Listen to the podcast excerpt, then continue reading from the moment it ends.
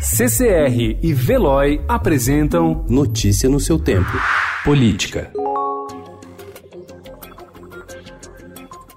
Com a expectativa de um placar apertado, o plenário do Supremo Tribunal Federal discute hoje a necessidade de autorização judicial prévia para o compartilhamento de informações sigilosas por órgãos de fiscalização e controle, como a Receita e o antigo COAF, rebatizado de Unidade de Inteligência Financeira. O resultado do julgamento pode abrir brecha para anular mais de 900 casos, como a investigação sobre a prática de rachadinha envolvendo o ex-assessor parlamentar Fabrício Queiroz, que trabalhou no gabinete do hoje senador Flávio Bolsonaro.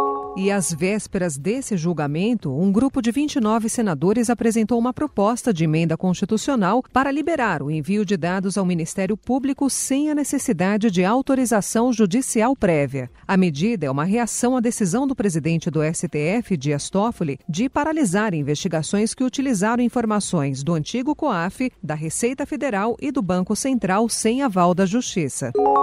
O número de pedidos de impeachment de ministros do Supremo Tribunal Federal atingiu em 2019 um patamar recorde. Desde janeiro, foram 14 representações contra integrantes da Corte, uma a mais do que em 2016. O presidente do Senado, Davi Alcolumbre, não arquivou nenhum dos requerimentos até agora.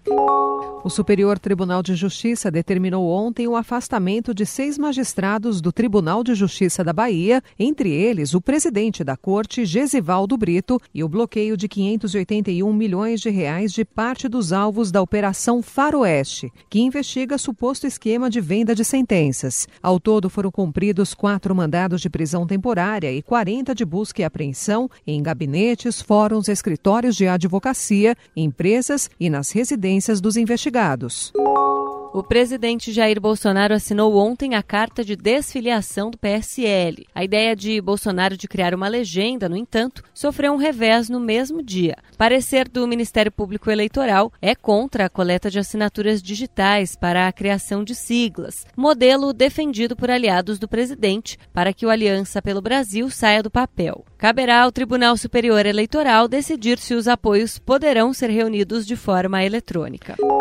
Estados Unidos aprovam Nestor Foster para a embaixada em Washington. Diplomata está na chefia da embaixada desde junho. Notícia no seu tempo. Oferecimento de Veloy. Piscou, passou.